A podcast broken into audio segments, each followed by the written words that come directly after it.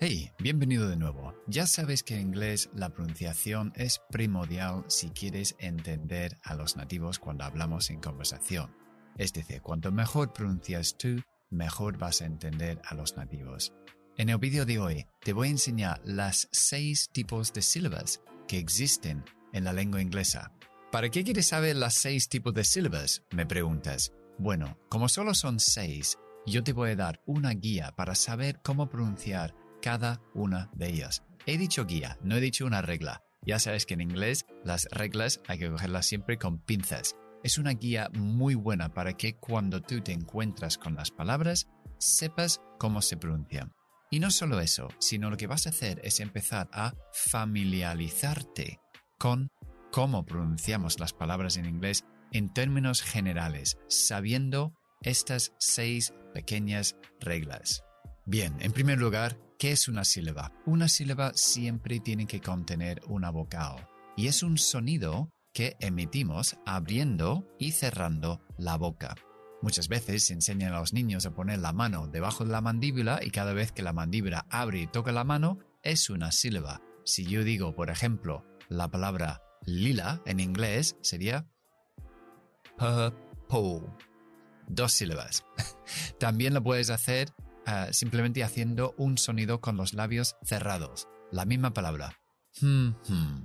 Ya sé que son dos sílabas. Algunas palabras tienen una sílaba y una vocal, como por ejemplo cat.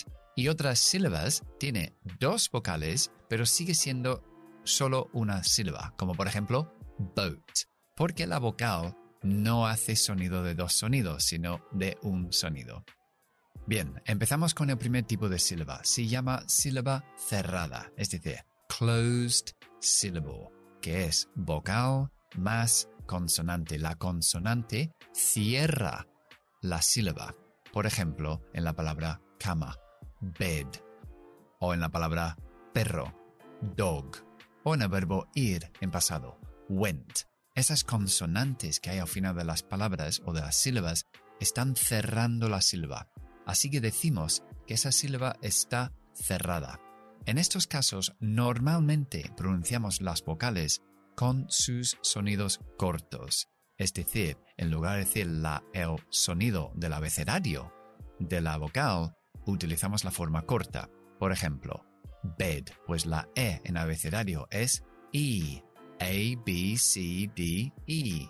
Pero como es una sílaba cerrada, utilizo la E corta, que es E, muy parecido a castellano. Bed.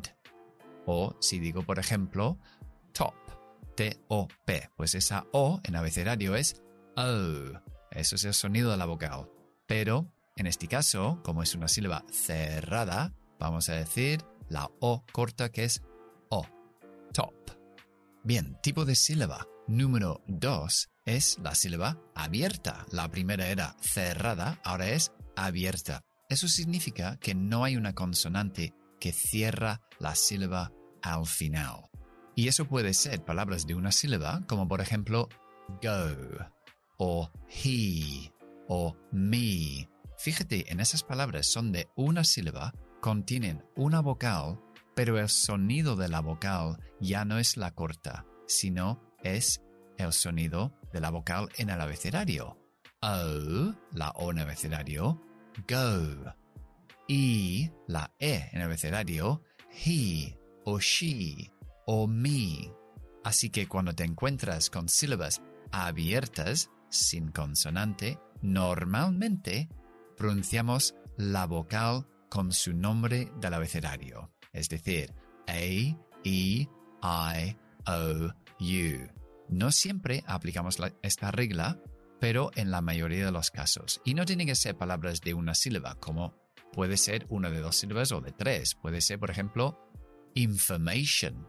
Pues en esa palabra tenemos in, f, in está cerrada por la n, f está cerrada por la r, may, esa no está cerrada porque tengo shun que está cerrada por la n. Entonces ahí may, la a es como suena en el abecedario. May. Information. Bien, el tercer tipo de las sílabas es la que yo llamo, o muchas veces los profesores llamamos, la E mágica. Es decir, una vocal, una consonante y una E mágica. Digo mágica porque decimos que esta E modifica el sonido de la vocal que hay justo delante de la consonante anterior. Como en una palabra como gustar, que es like. Si yo quito la E, yo como nativo lo leo, voy a pronunciar lick, lick. Al añadir la E mágica, hace que la vocal se pronuncie por su nombre, es decir, como en el abecedario. Así que lick se convierte en lie, like. O por ejemplo, hornear, que es bake. La E mágica hace que, aunque sea una sílaba, bake, hace que la A es el nombre de abecedario, bake. Otro ejemplo puede ser nariz. Si quito la E sería nos. Poniendo la E hace que la O dice su nombre, nose. Cuarto tipo de sílabas es lo que llamamos las vocales controladas por la R. Es decir, que hay una R después de la vocal que controla el sonido de la vocal. Y estos solo hay tres para preocuparnos. Empezamos con A más R, se convierte, no siempre, pero normalmente, en el sonido A. A, como puede ser coche, car, car. O como puede ser empezar, start, start. La siguiente combinación es la O más la R, que en cuyo caso vamos a hacer el sonido O, O, como puede ser en la palabra corto, short, short. O la palabra puerto, port, port. Y si es la IR, la UR, la EAR o la ER, pronunciamos la schwa larga.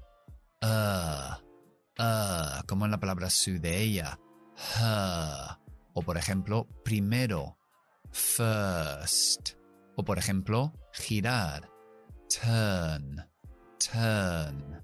Bien, quinto tipo de sílabas es lo que llamamos el equipo de las vocales, cuando hay dos vocales que van juntos, pero solo pronunciamos la primera vocal. Esto es un buen tip para la pronunciación. No siempre se puede aplicar, a lo mejor en el 70% de las veces, pero por ejemplo, en la palabra cerebro, que es brain, pues ahí tengo una A y una I. Es una sílaba, brain. Entonces, yo solo pronuncio la A del abecedario. A, bray, brain. No la I, que sería I, brain. Eso no, es bray, brain.